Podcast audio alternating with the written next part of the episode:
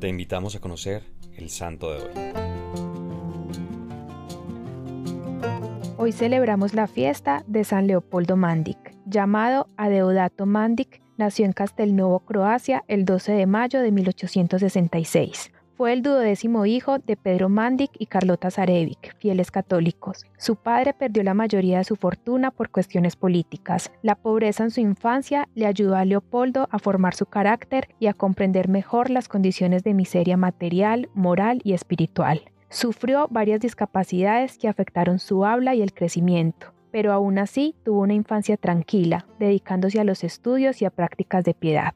A los 16 años va a Italia para entrar al seminario de los capuchinos de Venecia, quienes lo aceptaron y le dieron el nombre de Leopoldo de Castelnuovo, destacándose por su fe y constante oración. Fue ordenado sacerdote ocho años después. Desde el 25 de abril de 1909 ejerce el ministerio de confesor en Padua hasta su muerte. Su anhelo era volver a su patria, a predicar en su pueblo y a trabajar por la unión de las iglesias de Oriente y Occidente, pero no pudo realizarlo. Su estado frágil de salud impedía que sus superiores le permitieran ir a misionar, pero oraba sin cesar por la unidad entre los cristianos. Repetía constantemente, Toda alma que vaya en busca de mi ministerio será entonces mi oriente. Se dedica con ahínco a la tarea de la confesión, atendiendo a quien viniera a cualquier hora del día. Dominaba su temperamento fuerte a la hora de confesar y se tornaba compasivo.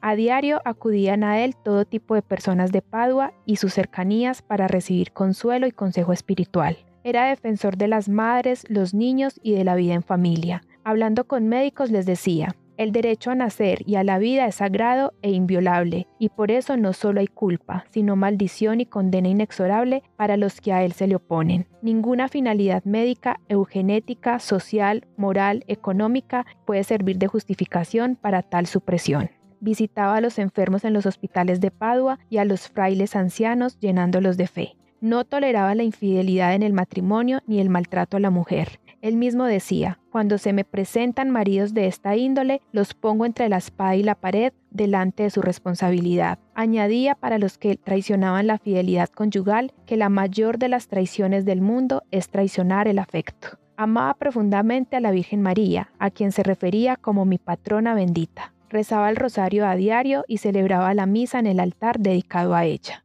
Un cáncer de esófago lo llevó a la muerte a la edad de 76 años, falleciendo el 30 de julio de 1942, preparándose para la misa.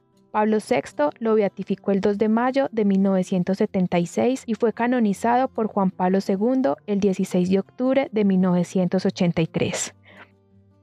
San Leopoldo, hoy te pido que intercedas ante Dios por cada hombre y mujer que ha olvidado su identidad de hijo e hija de Dios Padre, que su masculinidad y nuestra feminidad sea restaurada en Dios y podamos de esta manera custodiar el alma de cada hombre y mujer que pasen por nuestro camino, reconociendo en el otro un alma que es también amada por el mismo Dios, a quien tú, San Leopoldo, amaste hasta la eternidad. Amén. Cristo Rey nuestro, venga tu reino.